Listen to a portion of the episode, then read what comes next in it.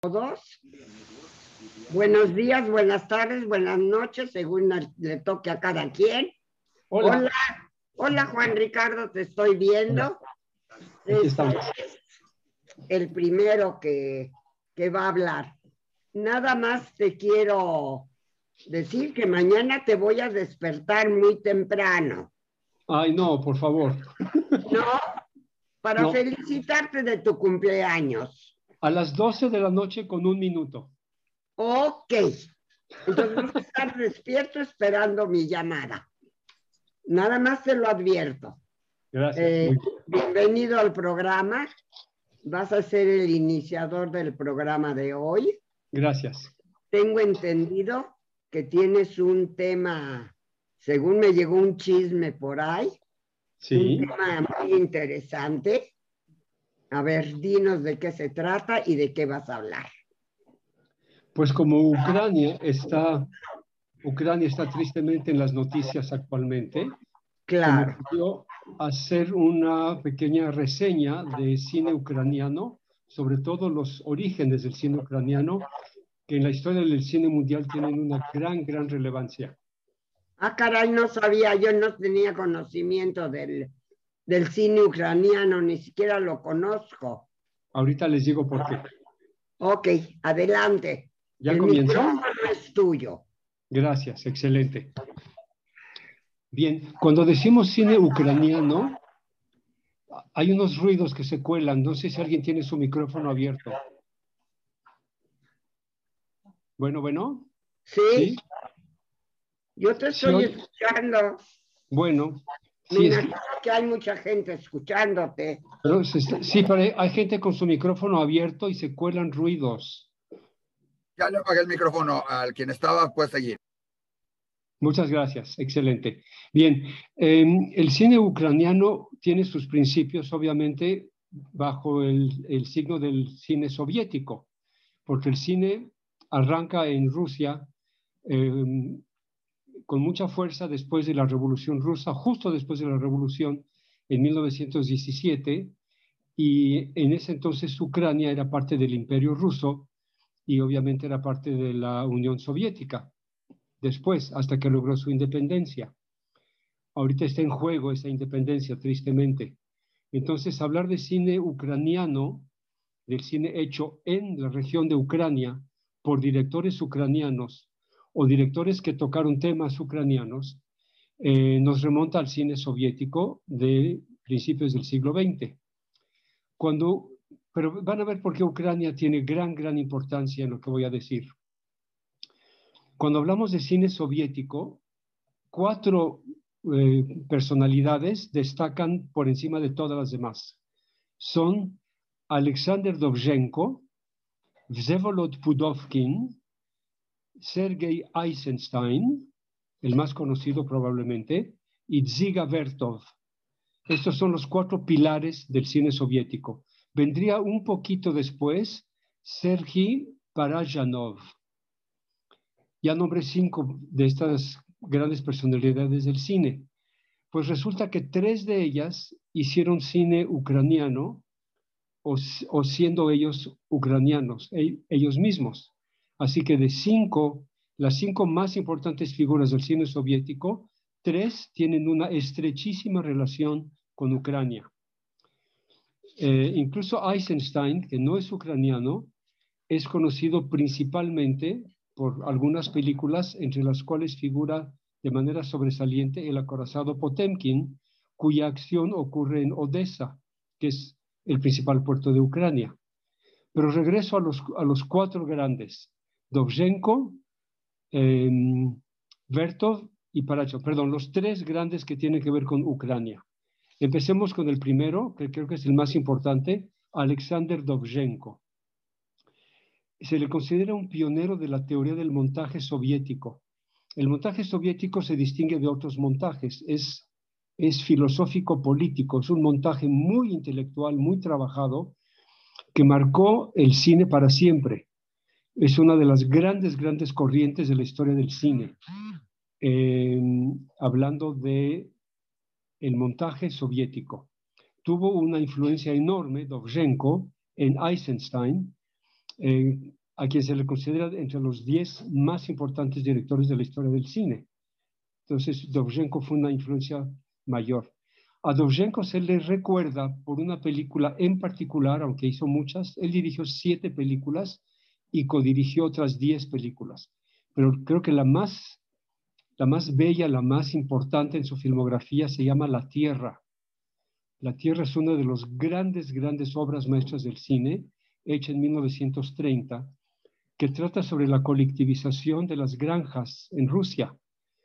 Es una mezcla de enorme belleza plástica mezclada con realismo, realismo histórico, en una producción de singular perfección técnica. La fotografía y el montaje nunca se había visto antes en el cine algo tan perfecto.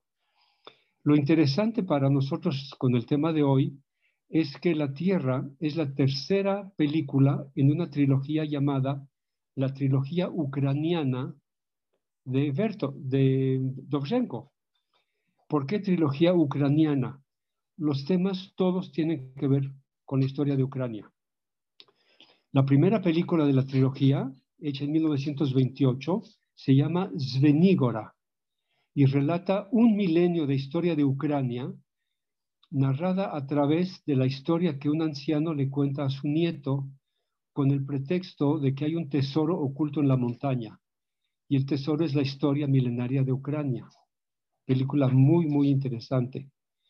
La segunda de la trilogía se llama Arsenal, hecha el año siguiente, en 1929, que narra un episodio de la Guerra Civil Rusa de 1918, en la que se aliaron trabajadores del arsenal militar de Kiev, la capital de Ucrania, con elementos del ejército bolchevique. Si bien trata de heroísmo y de valores patrios, la película no oculta su tesis antibélica. Es netamente antibélica. Denuncia los aspectos más absurdos y más traumatizantes de las guerras. Sus sentimientos pacifistas influenciaron más tarde a directores de cine de renombre como Jean Renoir o Stanley Kubrick. En Rusia no fue bien recibido Arsenal por su tesis pacifista. No querían que el pueblo se calmara, digamos, querían tenerlo en, pie de guerra. Así son los rusos. Entonces Dovzhenko temía que iba a ser castigado y enviado a Siberia, pero por suerte para él, Stalin vio la película Arsenal y le gustó mucho y felicitó a Dovzhenko. Entonces, ya con la felicitación de Stalin, Dovzhenko quedó libre de toda persecución. Así que tenemos la trilogía ucraniana compuesta por Zvenigora, Arsenal y La Tierra, que mencioné antes. Posteriormente, otras dos películas distinguidas de Dovzhenko son Iván, que habla sobre la industrialización del país y se declara en contra de todo fascismo, 1932, y Aerograd, una cinta futurista sobre la superioridad de la Fuerza Aérea Soviética, en especial contra su enemigo favorito, Japón, en esos, en esos tiempos.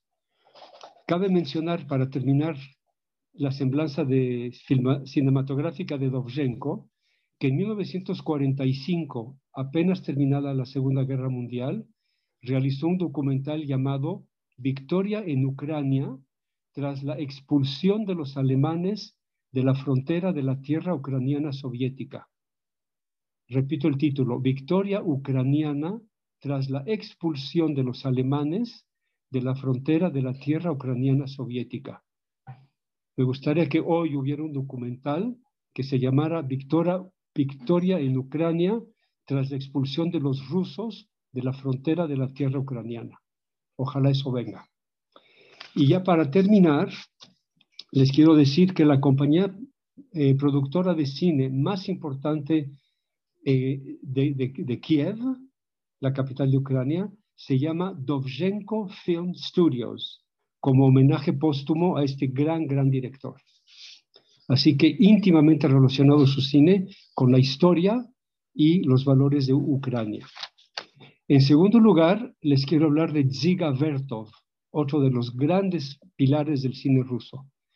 Ziga Vertov es un, es un seudónimo. nació con el nombre David Abelevich Kaufman. Era judío, nacido en Bialystok, Polonia, cuando Polonia era parte del imperio, ruso. David Abelevich, hijo de Abel, cambió su nombre un poco después a Denis Arkadievich, Arkadievich, Denis Arkadievich, porque le parecía que David Abelevich sonaba muy judío y quería un nombre un poco más ruso, así que rusificó su nombre.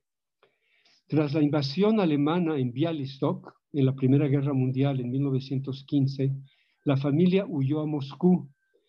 Él era muy joven, en ese entonces tenía 17 años. La familia se instaló en Moscú y luego definitivamente se mudaron a Petrograd, actualmente San Petersburgo. Ahí el joven David, o ahora llamado Denis, que ya era un joven poeta y novelista, estudió medicina. Eventualmente cambió su nombre una vez más a Ziga Vertov, como se le conoce en todos los libros de historia del cine. Ziga Vertov significa en ucraniano el trompo o la pirinola. Así se llamó él, a él mismo, la pirinola. Era alguien muy original, muy algo exótico y muy activo.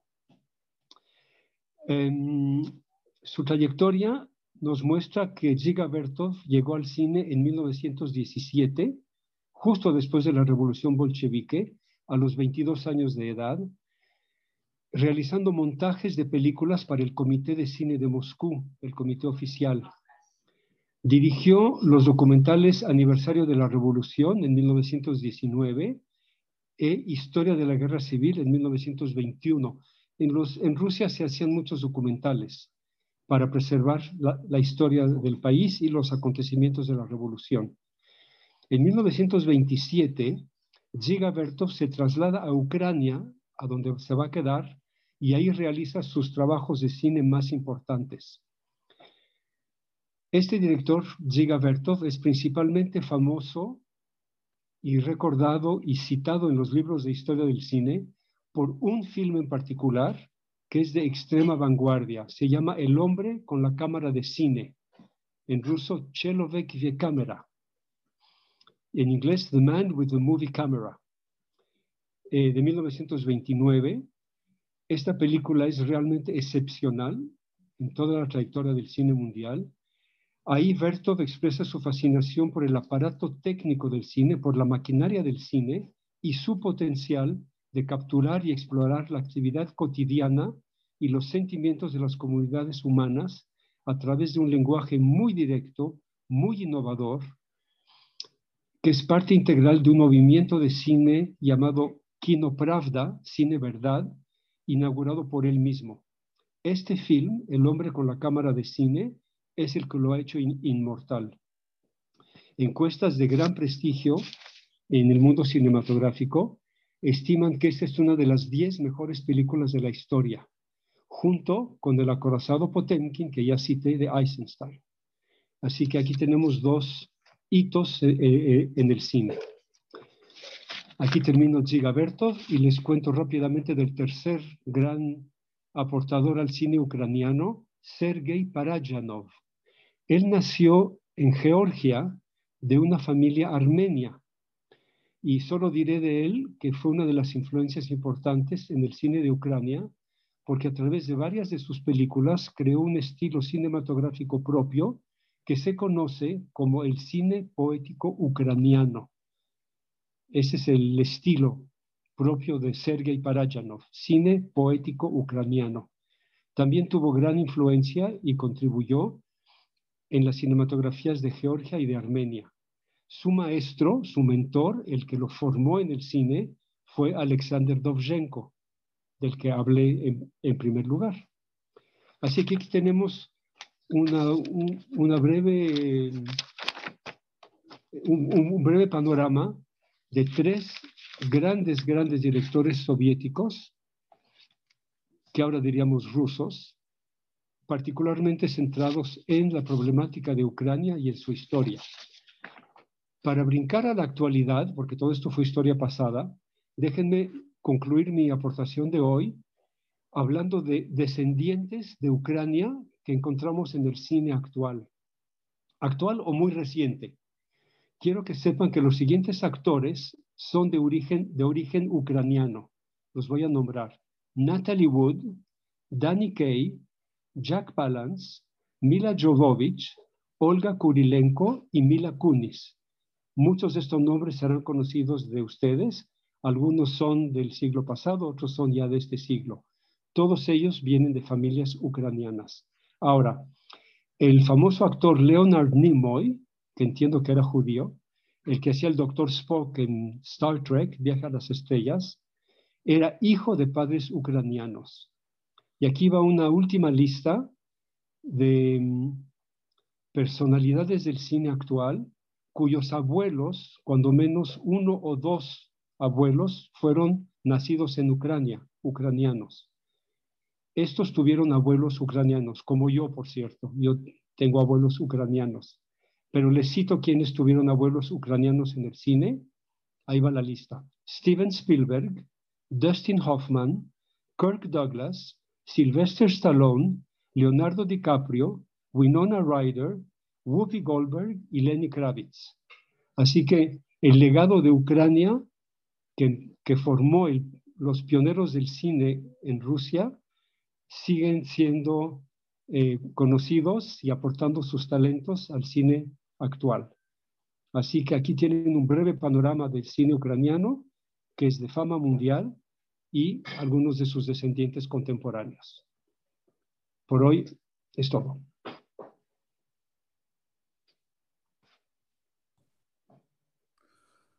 ¿Yo puedo hablar? Adelante, Daniel, ¿querías comentar algo? Sí. Eh, Juan Ricardo, ¿tú crees que alguno de ellos se hubiera autodefinido como ucraniano, incluyendo tus abuelos?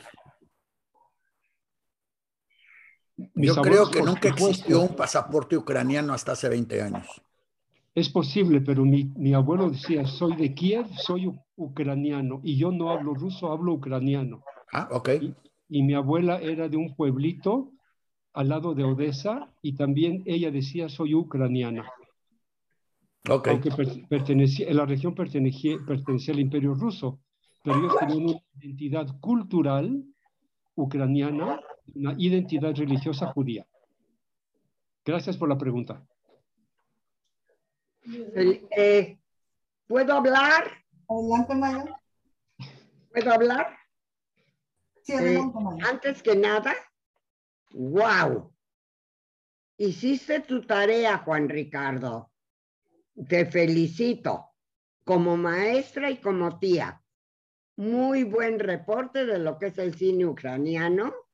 Muchas gracias por participar en nuestro programa. Así es, gracias. Y a ver si alguien más tiene preguntas que hacerte o algo, o algún comentario. A ver, ¿tú qué dices, Judith? ¿Nadie? No, de momento no tenemos a nadie levantando la mano y eh, nada más en, en, Facebook mandan un saludo. Ajá. Mark Sartoleski. Mandan un saludo para todos. Mark Starosleski. Ah, Staroshelsky. Sí, perdón por la pronunciación. Yo tuve alumnos Staroshelsky pero ha de haber sido su papá o su mamá, vete a saber quién. Ok, dile que muchas gracias por participar y... Ahorita, ahorita se va a conectar Mark este, a compartirnos. Tiene un programa llama Hablemos Claro, muy popular en, en esto, y va a hacer algún programa también con Daniel para hablar sobre la guerra de Ucrania y tiene opiniones muy interesantes. Hace poco difundió varias cosas sobre antisemitismo que encontró en las redes y algunas otras cosas más. Entonces, seguramente Mark estará ahí y es colaborador de Diario Judío desde hace un poco de tiempo. Y este, ¿cuándo se va a conectar? ¿Hoy? Pues a lo mejor se conecta hoy, si no, ya será otro día, pero bueno. Ok.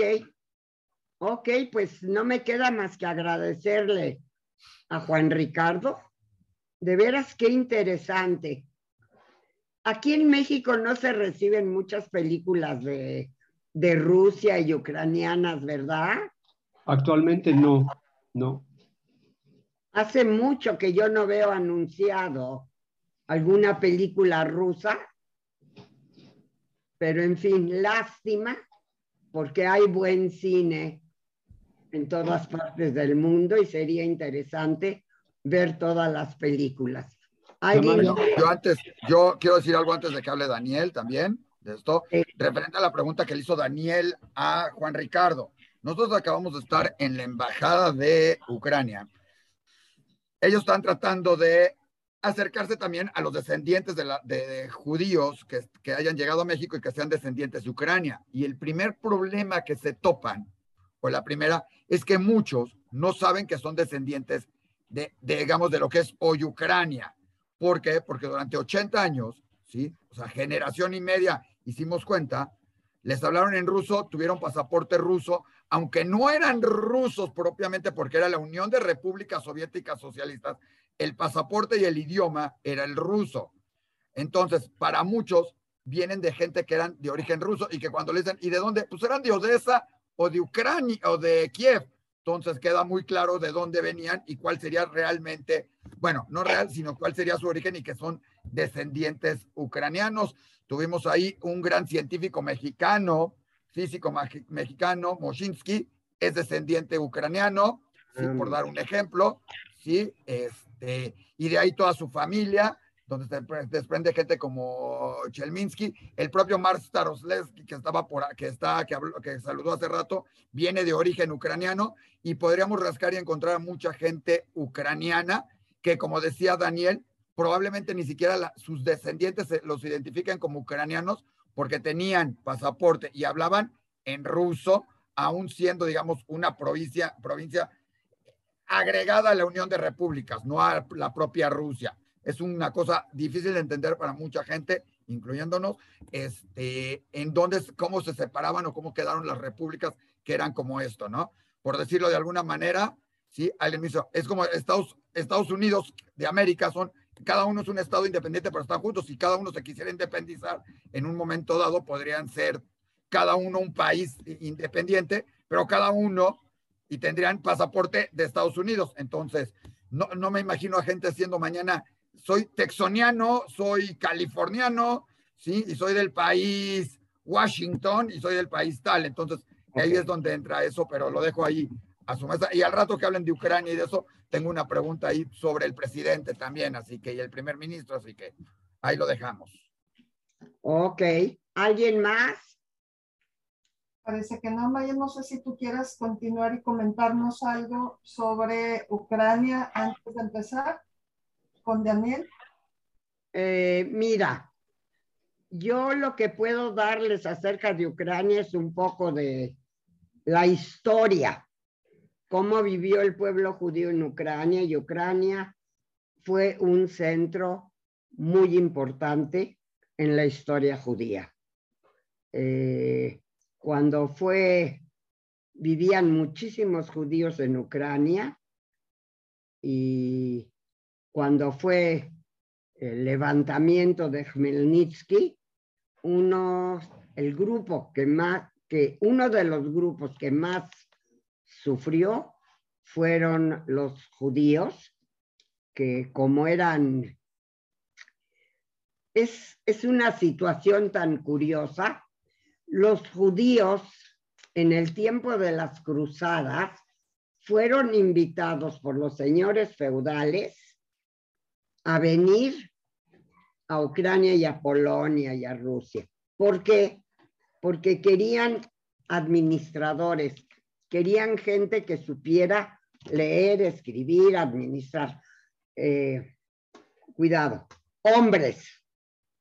¿eh? Digo, las mujeres no, en ese tiempo no, no pintaban, pero fueron invitados los judíos fueron invitados a vivir en Polonia y en Ucrania para, por los señores feudales. Y nunca se imaginaron todo lo que iba a suceder. Fue una de las épocas cuando fue el levantamiento de los cosacos, el levantamiento de Khmelnytsky contra los señores feudales, pues una, uno de los pueblos que más sufrió fue el pueblo judío, porque estaba en el camino, no tenía quien los defendiera, entonces no existía lo que ahora se llama ciudadanía, ni nadie sabía lo que eso era y lo que significaba. El caso es que en la época, en el siglo XVII, en la época del levantamiento de Khmelnytsky, los judíos pues sufrieron muchísimo en Ucrania, fueron asesinaron, fueron corridos de sus casas y cuando se habla de Ucrania, pues es la parte triste, dura de la historia judía. Y no sé si alguien quiere hacer un, eh, un comentario. Yo puedo contestar alguna pregunta si alguien la quiere hacer, pero si nadie quiere hacer la pregunta, cedo la palabra, y se la voy a ceder. En primera le voy a agradecer toda su participación a, a Juan Ricardo y este y una vez agradecido a Juan Ricardo, le paso la palabra a Daniel, que nos dijo que iba a hablar de lo que era la situación actual en Ucrania y cómo se ve el futuro de Ucrania. Daniel, adelante, tienes la palabra. Gracias, buenos días. Em, primero, quiero preguntarle a Juan Ricardo si me puede mandar la lista de artistas que mencionó de Ucrania para subrayarle cuántos de ellos son paisanos. Porque por, lo menos la mitad. Te refieres, a los actuales, ¿no? A los que. A, todos los que mencionaste con origen ucraniano. De acuerdo. Te mando la lista. Porque creo que casi la mitad de ellos son judíos. Sí, así es. en efecto, lo cual en este programa pues lo subrayamos porque somos antisemitismo al revés. Correcto, está muy bien. Eh, voy a agregar que en el mundo de la música, uno de los más grandes pianistas, eh, Vladimir Horowitz, nació en Kiev. Ajá. Y él pues era judío también. Se educó en Kiev. creo, que creo que Yasha Heifetz también venía de por ahí. Ahora, el motivo de por qué me refiere a todo lo que dijo mi mamá y que creo que se puede enriquecer un poquito más. Primero, los judíos nunca fueron invitados a vivir a Ucrania. Fueron invitados por los señores feudales polacos a vivir en Polonia. Y Ucrania era una provincia. Eh, fueron invitados por Casimiro de Polonia a vivir en Polonia y su, y su imperio. Era el imperio polaco.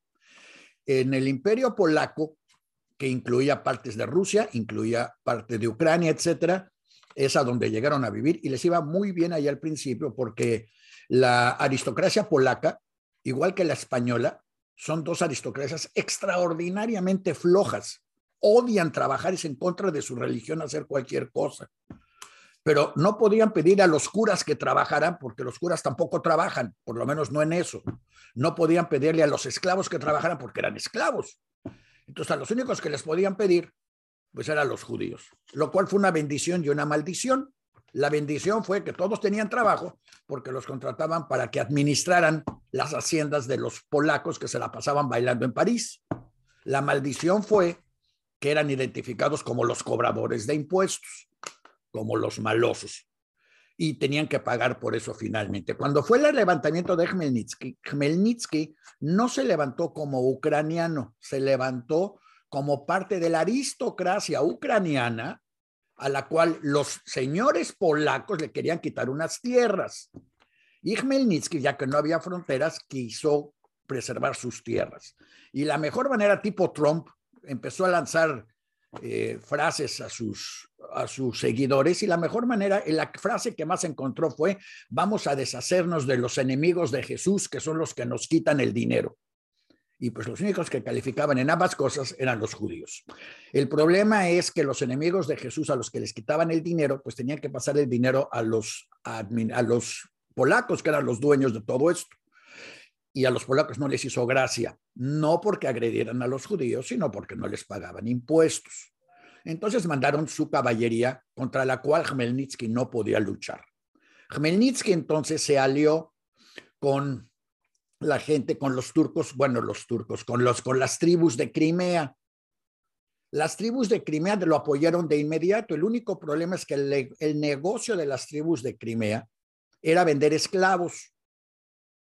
Entonces, a donde entraran, juntaban un montón de esclavos y los mandaban a vender al imperio otomano. Ese era su negocio. La comunidad judía de Bulgaria y después la de Turquía crearon fondos de rescate con los cuales compraban a los judíos que llegaban en los, en los eh, barcos de esclavos para que se quedaran ahí y liberarlos de las, de las tribus turcómanas.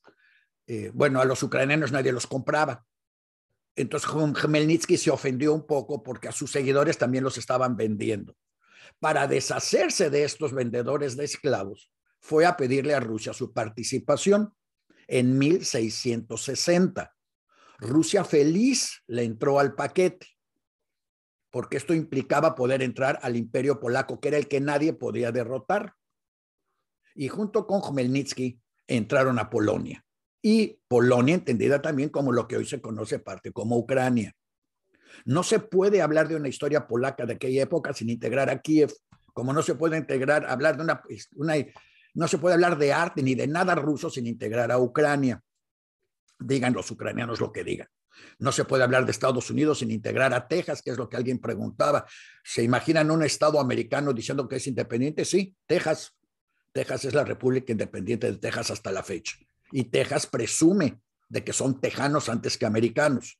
Y sí me imagino que en 300 años, cuando ya haya comprado el señor este y su familia hayan ya comprado las refinerías y las casas de Texas, llegan y quieran decir que lo quieren independizar y también me imagino a los gringos diciendo que no lo van a independizar porque Texas no es independiente, sino americano. En fin, em, liberaron, se unieron con ellos y derrotaron a los polacos. La comunidad polaca no fue una de las, la comunidad judía de Ucrania no fue una de las más maltratadas, fue la más maltratada.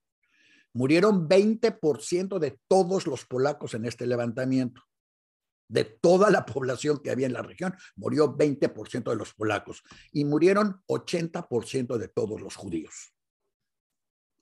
De ahí surgió no solo el libro de Kiddush que hemos referido, sino también los conceptos del Mesías. Ya viene el Mesías.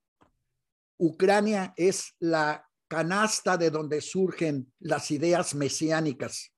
Todas terminaron en un fracaso, pero todas jalaron gente como locos porque la matanza no solo fue monstruosa, sino especialmente malosa. Los ucranianos, los cosacos son gente verdaderamente mala. Son verdaderos criminales los cosacos. El caso es que eh, esta gente y las también dio surgimiento a otro movimiento que se llama el hasidismo, que surgió ahí y que está hoy ahí, y son los judíos de Ucrania, una buena parte de los judíos de Ucrania son Hasidim que están ahí porque ahí están las tumbas de sus rabinos, de sus héroes, de sus cosas. Y ahí están. Entonces, Ucrania ha sido central para la vida judía de Europa Oriental. En Europa Oriental, según yo, independientemente de lo que me digan los ucranianos, nunca hubo fronteras claras delimitadas. Los ucranianos fueron quienes defendieron a los zares contra la revolución socialista y comunista no hay que ser un genio, si son los que defienden a los zares y los cosacos son la mayoría de los hombres en edad militar de Ucrania y lo hacen voluntariamente y como negocio, pues se les puede considerar rusos. Hablen el idioma que hablen, porque en Rusia se hablan todos los idiomas de no sé cuántos lugares. O sea, es como decir que los judíos, porque hablan yiddish, no son rusos. No, sí son rusos y hablan yiddish. Eh, peor todavía, los ucranianos, su primer enemigo de verdad fue durante la guerra, durante el levantamiento comunista, fueron los comunistas que dijeron que la única manera de poder ganar la revolución era deshacerse de los cosacos. Y lanzaron todo el poder de la revolución contra ellos. Los, los expulsaron hacia lo que es Austria-Hungría. Y cuando los nazis entraron a Rusia, los primeros que cambiaron bando de inmediato fueron los ucranianos, igual que los lituanos. Los lituanos hoy siguen levantando monumentos a sus héroes nazis. Los ucranianos, en cambio, por lo menos tienen un presidente judío. Pero habría que saber qué hay para rascar en el... yo no conozco muchos ucranianos para preguntarles sobre su historia y ver cuál es la versión de su historia. El hecho es que en eh, Ucrania hay muchos rusos.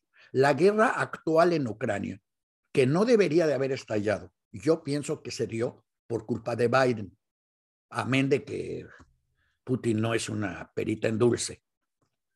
Y yo pienso que Putin lo que estaba pidiendo era, a mí denme una garantía de que no van a poner tropas y armas de la OTAN en Ucrania, porque Ucrania es la puerta de entrada a Rusia. Lo fue para Napoleón, lo fue para Hitler y lo va a ser para el próximo también. Tan no quería, pienso yo, o quiere cuidarse mucho en esta invasión, que lo está haciendo verdaderamente casi como cirujano médico. O sea, en una guerra normal, a estas alturas ya tendríamos muchísimos muertos. Uno es demasiado pero el hecho es que lo está tratando de hacer quirúrgicamente para crear el menor daño posible y crearse la mínima enemistad posible de los ucranianos. Ucrania no es Georgia, no es Moldovia, no es ninguna de estas naciones asiáticas que también ya reintegraron los rusos a, sus, a su federación. Y sí, sí me puedo imaginar a Nuevo México, a, a Texas, a California tratando de separarse. Y también me imagino la reacción que tendrían el resto de la Federación Americana.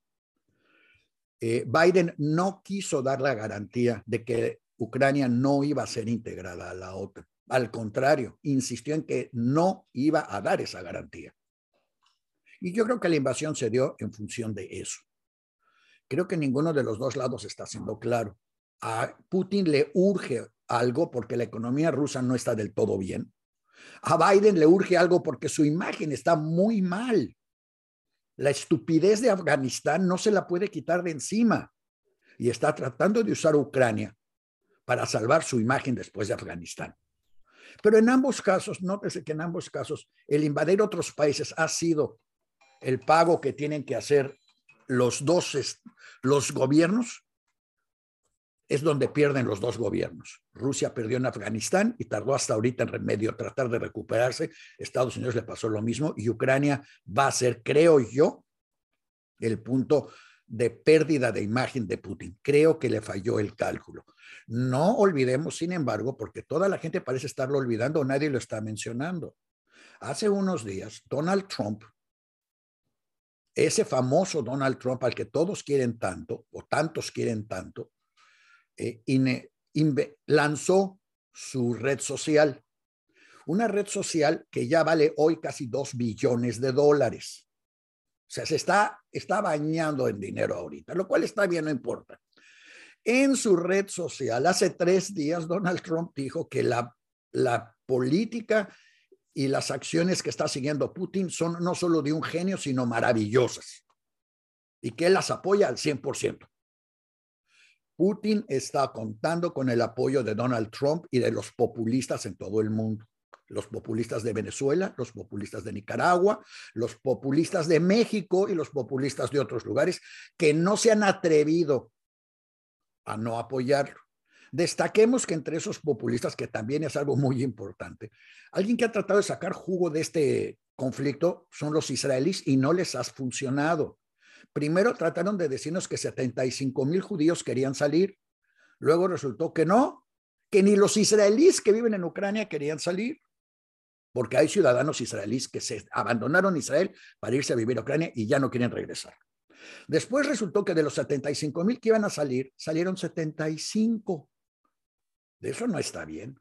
Después resultó que no se atrevían a condenar las acciones de Putin porque en cuanto trataron de decir algo, Putin de inmediato dijo, y les recuerdo que nosotros no estamos de acuerdo en que se anexen las alturas de Golán y los territorios ocupados.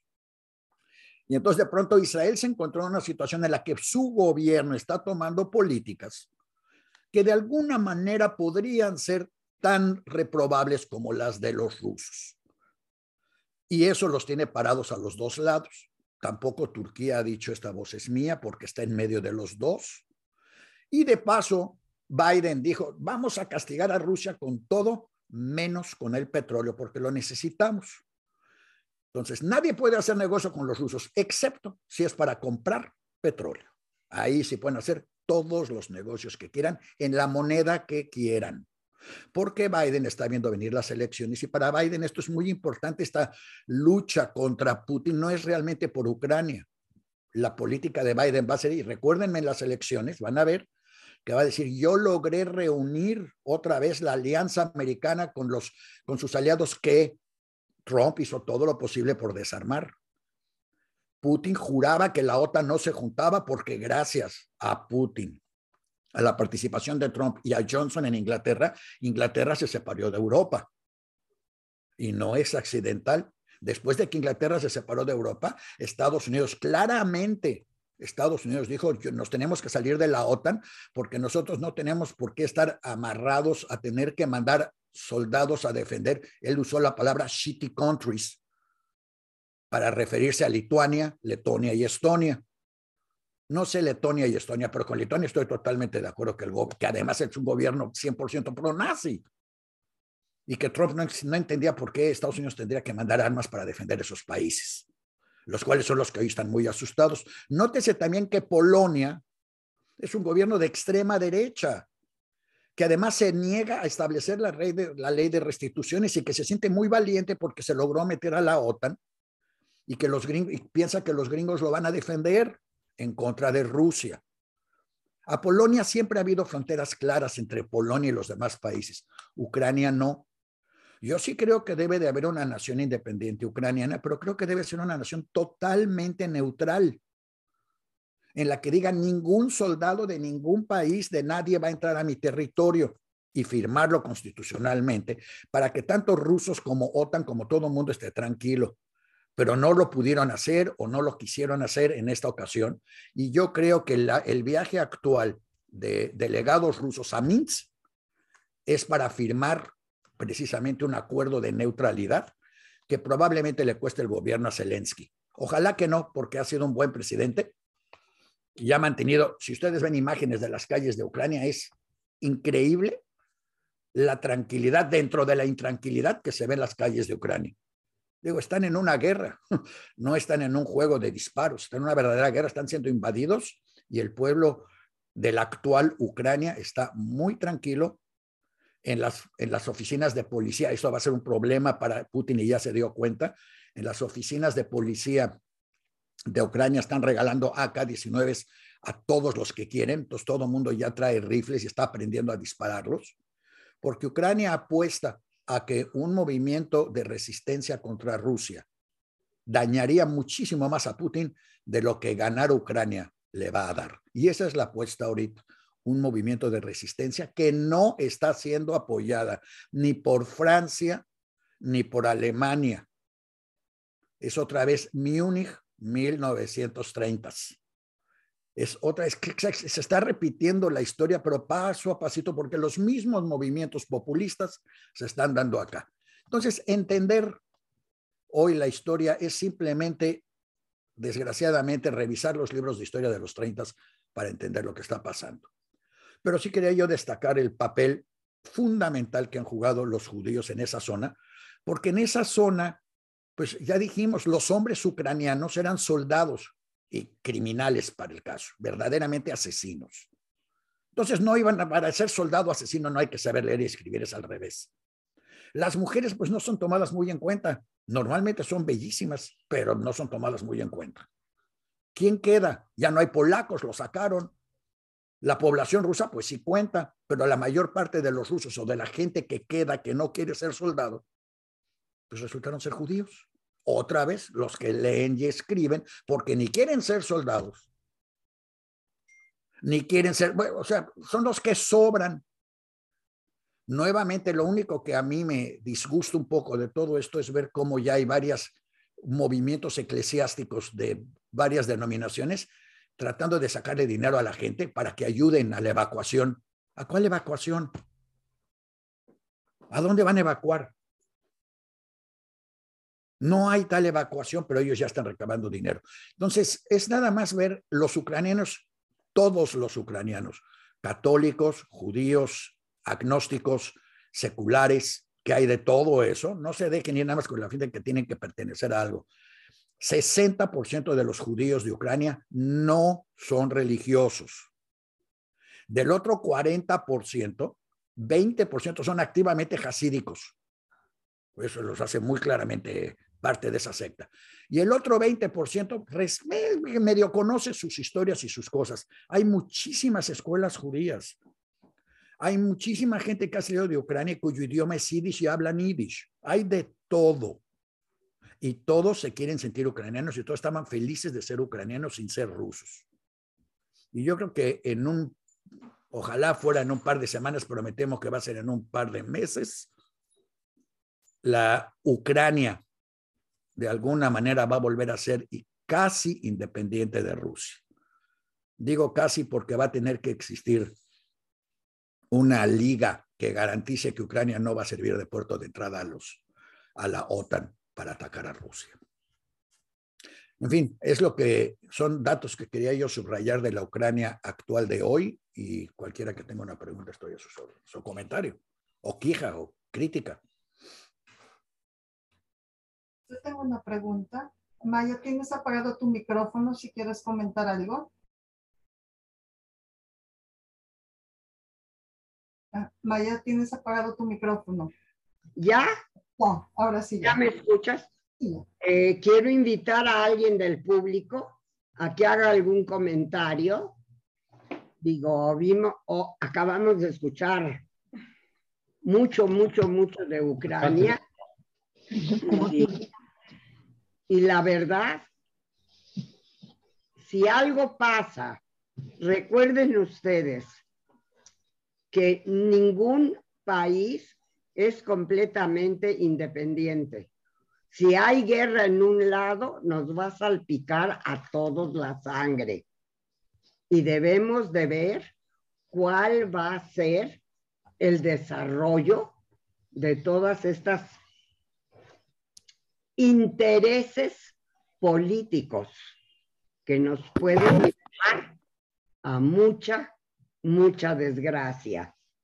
A otra guerra, bueno, no creo que se haga una guerra mundial, pero sí, sí siento que la paz en el mundo está en peligro.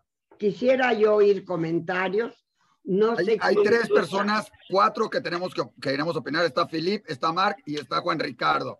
Así que el primero que levantó la mano fue Felipe, así que Felipe va primero. Yo no tengo identificación. Gracias. Ah, hola. Hola, ¿cómo estás, tía? Bien. hola. Mi sobrino. A ver, eh, Daniel, vi con, curiosidad los comentarios que hiciste la semana pasada en el sentido de que no iba a existir una guerra entre Rusia y, Ucrania. Y fíjate, estaba yo de acuerdo contigo. Me Perdón, Felipe, dijo que sí iba a haber, pero que iba a empezar el lunes. No, dijo Era día festivo en Estados Unidos y que no había bolsa. Sí, pero decía que no iba a haber, básicamente el sentimiento que no iba a haber, que sería un error. Y yo estaba de acuerdo. Y siento que ahorita también es un error. Y, y también de acuerdo con Daniel en el sentido de que es un error típicamente de Biden, inclusive hipotéticamente, y eso sería una pregunta, ¿qué hubiera pasado si Biden, si, si Trump estuviera en el poder? Yo sé que Trump no te cae bien y es un de acuerdo que es populista y en fin tiene muchos defectos Trump, pero en política exterior tenía la ventaja, no que él conociese, pero escuchaba a mucha gente. Y yo creo que nos hubiese ido mejor con, Trump, pero en fin, me gustaría esa hipótesis hipotéticamente que hubiese pasado. Y sí escuché con interés lo que decías de Trump, de su red social, que fue lo que lo aniquiló, porque de no las redes sociales, de no haberle, que le cortaron 15 días antes de, de la elección, le cortaron la posibilidad de comunicar, ahorita ya lo evitó teniendo su propia red social. Que es este, yo creo que vamos a oír hablar de Trump todavía por un rato y me gustaría saber tu opinión al respecto. Eh, lo que no mencionaste, y yo creo que es lo que falla en los cálculos y es un dato interesante, es de que por qué los rusos tenían que hacer su guerra ahora, porque se les iba el clima. Es decir, la, la, guerra en, en, eh, en Ucrania tiene que ser forzosamente en invierno. ¿Y por qué tiene que ser en invierno? Porque las rutas están, es decir, todo el país está congelado, hay nieve.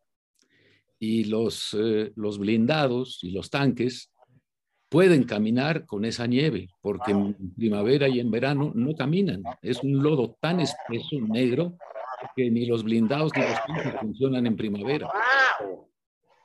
Es, es, es decir, que la guerra, si, si hubiese habido guerra, y que ya la hay, se termina y lo están haciendo quirúrgicamente, y yo creo que sí se van a apoderar de todo Ucrania ahorita y la van a dejar como protectorado, totalmente de acuerdo.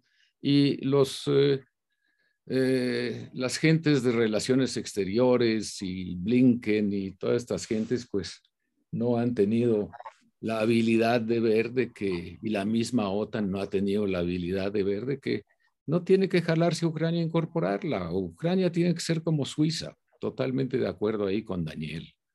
Es, eh, vamos, es un, es un territorio que además tenía una importancia muy grande, digo tenía, porque ahorita Gazprom como ya tienen su nuevo eh, gasoducto debajo del mar Báltico que une a Rusia y Alemania directamente.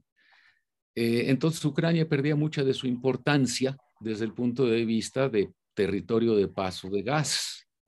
Ahorita ya lo tienen directamente los rusos surtiendo a Europa debajo del mar Báltico. Ahí están los gasoductos y que acaban de construir el segundo. Ya antes con el primero surtían el 34% del gas a Alemania, ahorita con ese pues van a llegar fácilmente al 40 en etapas iniciales. Y por cierto, los ucranianos no cerraron el gasoducto. No, pues que lo van a cerrar. Es una de guerra y no cerraron el gasoducto para no crear la confrontación con Rusia. Claro. Durante la guerra el gasoducto de Ucrania está abierto. Y lo que cobran, Daniel, lo que cobran por eso es prácticamente la mayoría de su ingreso. Ucrania tiene una, gran importancia tanto para Europa como para Rusia, porque es un granero. Es, eh, eh, ahí se da muy, muy bien, eh, crecen muchos cereales y ha sido la importancia que va a, y va a seguir teniendo Ucrania definitivamente. Pero ya el paso del gas por debajo de su territorio, que está eso, cruzado de una red de gasoductos, ya no va a existir porque Rusia lo va a vender a Alemania. Y, solo para lado, Alemania, siendo un país de la NATO, yo no la veo declarándole la guerra a Rusia cuando depende y va a depender tan fuertemente para su energía del gas. Y para enriquecer lo que dijiste, la comida de Ucrania se distribuye en el norte de África y en Turquía, no en Europa. Europa no va a pelear por el granero de, del norte de África. Segundo, la economía de Ucrania es igual, el GDP de Ucrania es idéntico al de un trimestre de Walmart. Bueno, suena patético, pero si los ucranianos compraran Walmart, automáticamente multiplicarían su producción nacional cuatro veces, con tan solo hacerse dueños de Walmart. Entonces, Ucrania es un país interesante, Daniel. Es un país muy grandote. Tiene y de tamaño. es el tamaño de Texas. Por eso la comparo con Texas, además. Y lo que es más, es el... Una vez separado no tiene ningún valor para nadie, no tiene un valor mortal para nadie. Esa es la tragedia de, Ucrania.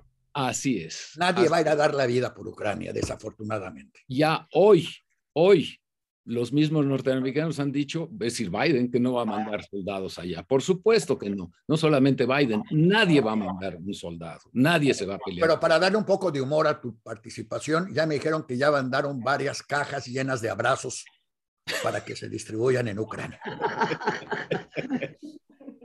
Muy bonita la conversación entre ustedes dos, muy interesante, pero vamos a seguir adelante, se nos está acabando el tiempo. Mark quiere hablar, creo que está por ahí Mark, quiere hablar.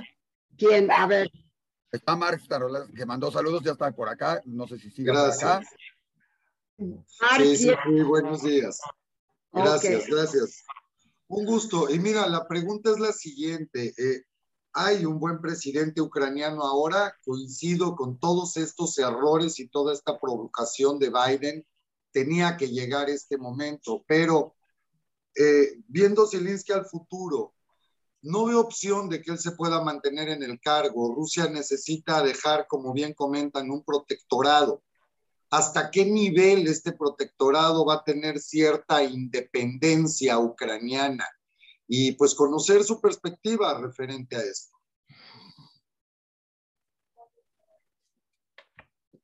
Perdón, pienso que tienes razón. Ojalá no le cueste la vida a, hasta, iba a decir a Staroselsky, pero no, a Zelensky, Zelensky, Staroselsky, todos, les digo. Bueno, espero que lo dejen salir. Eh, no va a ser alía, eso te lo garantizo, pero probablemente se vaya a vivir a Inglaterra, donde Roman Abramovich está allá, y Roman Abramovich lo va a recibir con mucho gusto y lo va a apoyar seguramente. Nada más, eh, perdón, eh, Daniel, como dato curioso, Roman Abramovich estaba viviendo en Inglaterra y en Israel, y Roman Abramovich ahorita lo están poniendo que está a favor de los rusos y no creo que tenga mucha relación con que quiera verse involucrado con los rusos, recibiendo a eh, Zelensky diciendo, aquí está, afuera de los acuerdos. Pero Abramovich hoy en día tuvo que dejar y está anunciando que está dejando varias cosas del Chelsea porque sus patrocinadores dijeron, él apoya y él dijo muy claramente, yo apoyo las acciones que está realizando. Como lo diría Salinas al apoyar a, como lo diría Salinas para apoyar a Manuel Andrés. Es lo mismo. O sea, los gringos creen que el mundo es como ellos y no quieren entender y nunca ponen gente que les diga qué es lo que realmente está pasando.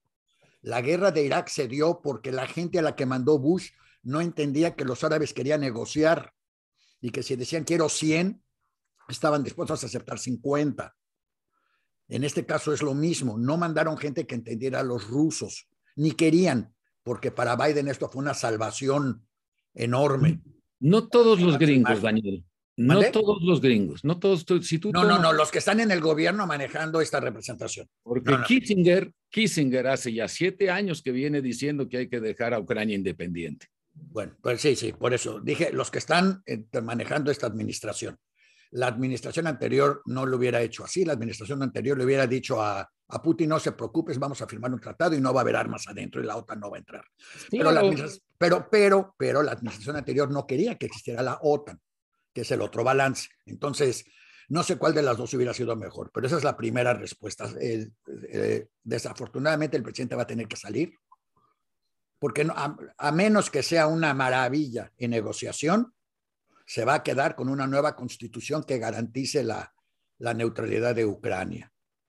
Eh, yo creo, y ojalá esta vez no me equivoque otra vez, que los rusos van a seguir con esta operación quirúrgica para no ganarse la enemistad de los ucranianos, porque finalmente ya lo dije, les gusta matar y les gusta defenderse. Y a los rusos, lo último que Putin necesita es que empiecen a llegar rusos en bolsas negras porque ya de por sí tiene manifestaciones en la calle porque la gente le gusta Ucrania en Rusia. Son primos, se quieren bien, hay mucho ruso en Ucrania, entonces no quieren eso. Los rusos ucranianos y los rusos, vamos, eh, no, los rusos son, no desean entrematarse. Así es. Y esa era la siguiente pregunta, Daniel, si me permites. Por favor. Porque se han visto, bueno, hubo represión a cerca de dos mil personas ya en Rusia por manifestaciones en contra de esta invasión. Evidentemente en Ucrania hay otras que hoy no podemos ver, pero ¿qué tan caro va a ser esto para Putin en este aspecto? Está en contra de toda la narrativa, mucha gente no entiende lo que realmente sucede de fondo, la importancia de una Ucrania independiente. Una Ucrania en la OTAN era, desde mi perspectiva, inaceptable también. Y Sí, bastante justificable también las declaraciones de Putin, donde dice que se le arrinconó para tomar esta decisión, que creo que es entendible. Pero esto tiene un costo más allá del económico, esto tiene un costo social en cuestión de la opinión a favor de Putin. ¿Qué tan grave ves esto y qué tanto se puede extender en el tiempo? Entre más se alargue esta ocupación y este cambio también constitucional ucraniano, el costo en cuestión de la opinión y el apoyo popular se va a ir, se va a ir demeritando, va a ir cayendo. ¿Cómo lo ves? Cada día que pase es un día menos de vida para Putin. Antes, Juan Ricardo y, Ariel querían hablar, entonces si los dejamos también. Creo que nos acaban de interrumpir. Eh, ya no, no, no, no, ya, este, ya no tiene caso después de la discusión tan interesante que están llevando a cabo y no les quiero quitar tiempo. No, no, no, sí tiene caso. Por favor, tu caso siempre es un caso, tu caso, por favor. No, lo mío no era una participación interesante como la que se está llevando a cabo, sino nada más una felicitación por la exposición nuevamente como la semana pasada, que fue una verdadera cátedra y que ahorita está suscitando estos comentarios eh, tan interesantes. Así que les dejo la palabra y un millón de gracias, Daniel. Gracias, Ariel. Ya ves si era importante, si era felicitación a Daniel, si era importante, te va a decir Daniel. A ver, yo les tengo una pregunta a todos aquí, nada más curiosamente y de todo. Zelensky el, primer, el, presidente y el primer ministro de, Ucrania, más varios líderes ucranianos, son de origen judío. Zelensky además ya se dijo que es el primero en la lista perseguida por los rusos, él y su familia. El mundo judío se ha caracterizado por normalmente defender al mundo judío en muchos casos o a buscar ayudar. Tendría o Israel que sale y presume que defiende a los judíos del mundo. En este caso, un judío es perseguido, no por ser judío. Vamos claro, o sea, no es antisemitismo, no es una guerra por antisemitismo, pero es un judío en peligro. Alguien tendría que ir a rescatarle. Esa es la primera. Y la segunda, esto es una muestra, lo que está sucediendo con Ucrania, es una muestra para muchos países, incluyendo a lo mejor Israel, de que cuando viene una guerra y creen que los aliados y la gente los va a ayudar, van a estar solos, Hace rato dijo Daniel lo de abrazos. La mejor caricatura fue, que a mí me tocó ver hoy, fue decir, necesitamos apoyo aéreo, o sea, soldados ucranianos pidiendo apoyo aéreo, y sale la siguiente imagen, es un avión con un letrero ahí colgado atrás que dice, felicidades, se están defendiendo muy bien. Como diciendo, ese es el apoyo, pero no nos metemos, ¿no? Entonces, son las dos dudas. Uno, hay que salir a, hay que salir a defender y buscar ayudar a Zelensky de alguna manera y rescatarlo de una lo van a capturar, lo van a, o sea, algo va a suceder, o sea, Isaac. en breves días. Y dos, ¿es una muestra para el mundo? Dos, Isaac. Mencionaste la mitad de un punto ideológico que a algunos no les va a gustar. Si esto es un ejemplo para el mundo, también debe de ser un ejemplo para Israel. Ocupar territorios que no le pertenecen no es positivo a largo plazo. También debería de aprender esa parte. No si le van a mandar abrazos, sino que el mantener a una población ocupada va a tener un costo. Israel debería aprender las dos cosas. Dos, ojalá este señor no termine en Israel, aunque estoy seguro que si termina en Israel va a ser un hit publicitario extraordinario para Israel y ese mismo día va a empezar una campaña de apoyo. Manden todo el dinero que puedan para ayudar a los ocho ucranianos que vinieron a Israel y que vienen muertos de hambre y que necesitamos mantenerlos, porque para eso son muy buenos. Yo no creo que él se preste a eso. Pienso que él va a, si se va, se debería ir a Inglaterra. Y quizás, o quizás a Alemania, pero no al cercano oriente porque no se alejó de nada. Él se tiene que ir a un lugar donde esté fuera del alcance, más o menos. Dices que pueda salir. Bueno, por eso, si, lo, si se logra, si no, si los... Sería un tremendo error de Putin matarlo o llevárselo a Rusia. Porque dentro de todo este ruido nadie se dio cuenta que Putin reinició hoy el juicio a su, al opositor que tiene en Moscú. Hoy de pronto se reinició el juicio tapado por todo el ruido anterior. Quienes están en México pueden entender esta, aprovecha que hay ruido a la izquierda para mantenerlo de la derecha. Y es lo que está haciendo hoy Putin. No puedo saber qué errores. No puedo saber si Putin realmente está en los... A lo mejor Putin tiene cáncer. Es una teoría muy estúpida que se me ocurrió ayer. A lo mejor tiene cáncer y le dijeron que se va a morir algún día y está tratando de crear su herencia final y por eso no le importa nada. Pero si algo le importa, no debe de tocar al gobierno de Ucrania. Yo sé que están en la línea de los que deben de desaparecer. Espero que sea tan inteligente de no desaparecerlos porque eso no se lo quitaría ya jamás de su herencia ni del problema posterior a Rusia, porque habría que separar a Ucrania de Rusia otra vez. Eso en cuanto a tu pregunta de si hay que aprender, sí, sí hay que aprender, pero yo sé que tú lo dijiste en función a quienes hemos publicado que dicen que hay que aprender y hay que estar listos a defendernos solos. También hay que estar listos a no provocarlo y a no estar ocupando otros territorios. Son las dos lecciones de Ucrania. Daniel. ¿Sí? Adelante, Juan. Sí, hablando de em, ocupar eh, territorios, mencionaste, y lo, se, se dice mucho estos días, que hay un paralelismo muy marcado con lo que ocurrió en los años 30 en Europa, que llevaron a la Segunda Guerra Mundial. Después de Crimea y de Ucrania, ¿no se está viendo un impulso expansionista por parte de Putin? ¿No ese es el peligro también? Yo creo que no, creo. Pues, repito, si tiene cáncer y se va a morir, sí. Si sigue creyendo que es inmortal, no. Porque meter a Ucrania en orden también de alguna manera es expandir sus fronteras sin tener que ocuparlas. Es decir, a los demás calladitos se ven más bonitos porque si no, miren lo que les va a pasar. Rusia ya tiene garantizadas sus fronteras asiáticas porque tiene ocupado Georgia, tiene ocupado todos esos territorios sin, ninguna, sin ningún problema. Tenía ocupada la mitad de Ucrania, bueno, la tercera parte de Ucrania sin ningún problema. Nadie se lo estaba cuestionando. Ni se lo iban a cuestionar todo lo que quería es que no metieran tropas de la OTAN al otro pedazo. Y cuando él habla de neonazis, que además es muy chistoso, Putin está acusando al presidente de Ucrania de ser nazi.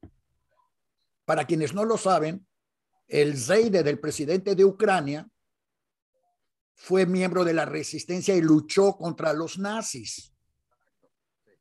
Que en Ucrania. Bueno, que le dijo, lo que le contestó Zelensky, decirle, ¿cómo me dices nazis? Y yo, pues, o sea, pero además, nótese, cuando Suseide fue a pelear contra los nazis, era al mismo tiempo que los ucranianos, soldados, estaban luchando por los nazis. O sea, el peligro del Seide era doble, porque estaba realmente luchando contra la extrema derecha ucraniana y contra los nazis, en ambos casos siendo judío. Entonces, eh, están manejándose variables que yo creo que si tienen pero no, no puedo creer nada. Todo esto es politiquería. Exacto. no hay es política. ¿Me están oyendo o no? Sí. Cuando hay intereses políticos, lo digo cada semana, es lo peor.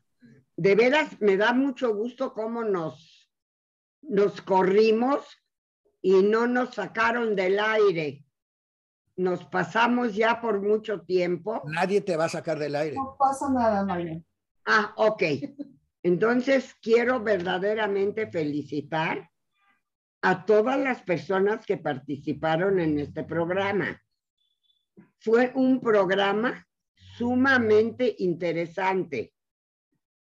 Yo aprendí mucho y de veras, de veras, a todos Juan Ricardo, Ariel, Felipe, Daniel, Isaac, todos los que participaron.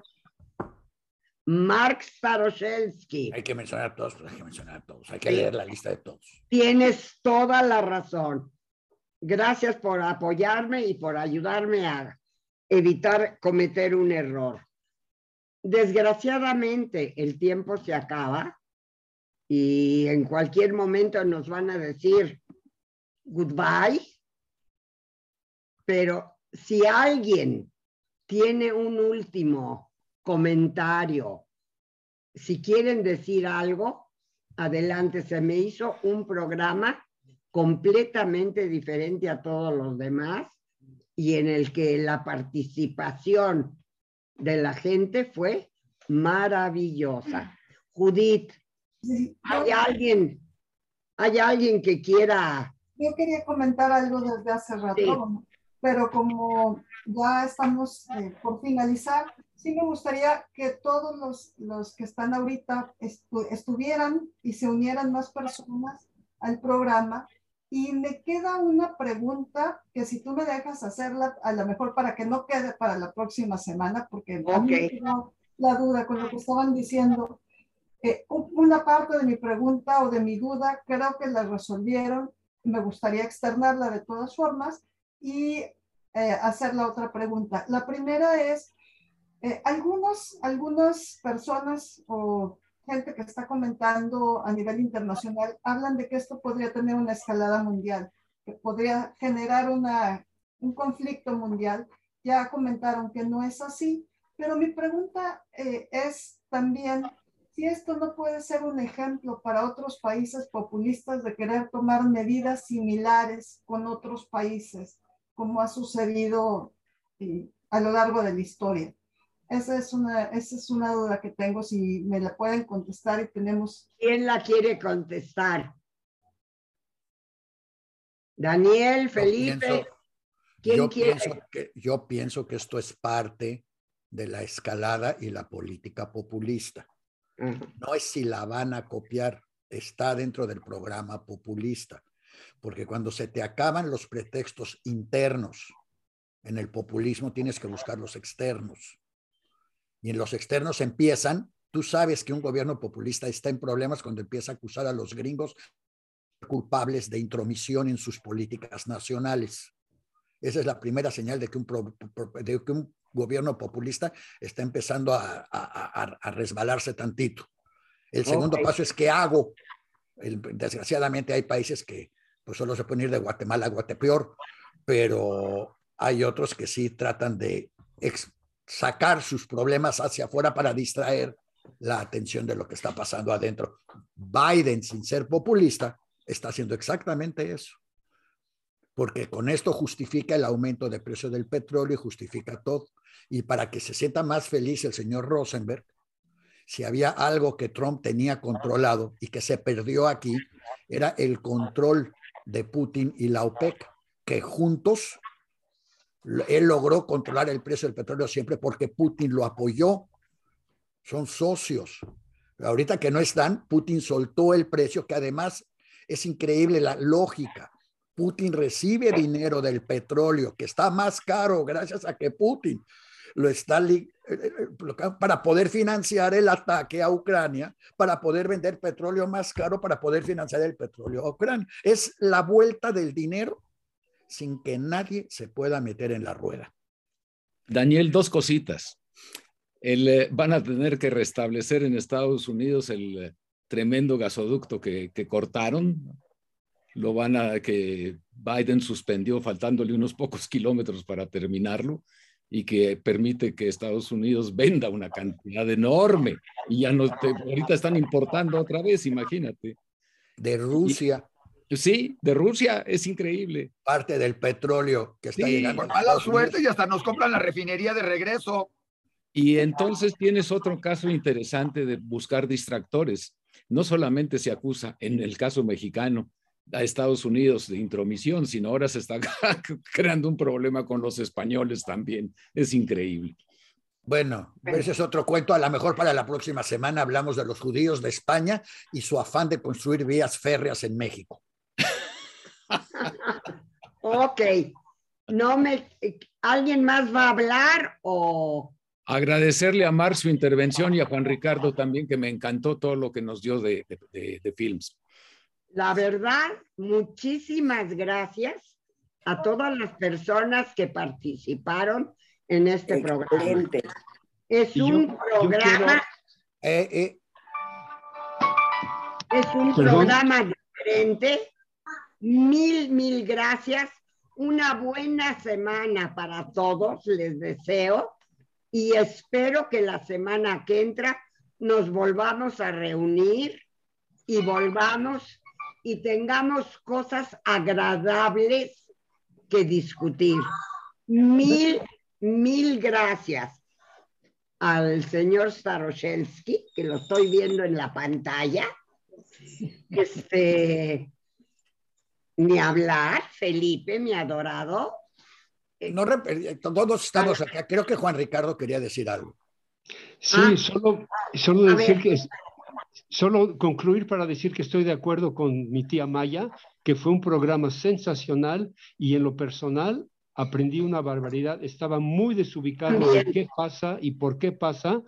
Y gracias a Daniel y a los comentarios que suscitó y las preguntas de los demás, tengo una idea mucho más clara de por qué está pasando lo que está pasando y fue una lección de geopolítica, entre otras. Muchas gracias. Gracias, Juan Ricardo. Estoy de acuerdo contigo. Una lección de cine y de arte y de creatividad. Así que, bueno, hay que con mucho gusto. Mil, mil gracias y espero que la semana que entra nos volvamos a encontrar todos con salud, buen humor y buenas noticias. Gracias, gracias mil. Gracias, gracias, Lerer. Un placer y nos vemos en ocho días. Muchas gracias. Shabbat Shalom, Agut Chávez. Shabbat Shalom, Chávez para todos. Terminamos para que estén atentos. En un rato, en unos días o en algún momento, vamos a tener una interesante plática, conferencia entre Mark y Daniel hablando de Ucrania, de los judíos y de varias cosas más, tanto para el programa Hablemos Claro como para Diario Judío. Bueno, pues avisen con tiempo ¿Me puedes marcar, para que lo podamos oír y ver. pongo un teléfono, marca ahorita.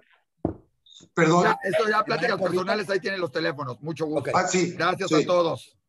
Gracias, Shabbat Shalom a todos. Gracias. A Chávez. Los esperamos el Shabbat próximo shalom. En punto de las 12. Síganos en diariojudío.com, en YouTube y en todas nuestras redes sociales. Y si quieren participar en el programa, manden un correo a info arroba diariojudío.com y con todo gusto les mandamos el link para el programa. Muchísimas gracias a todos. Qué barbaridad. Hasta el próximo viernes.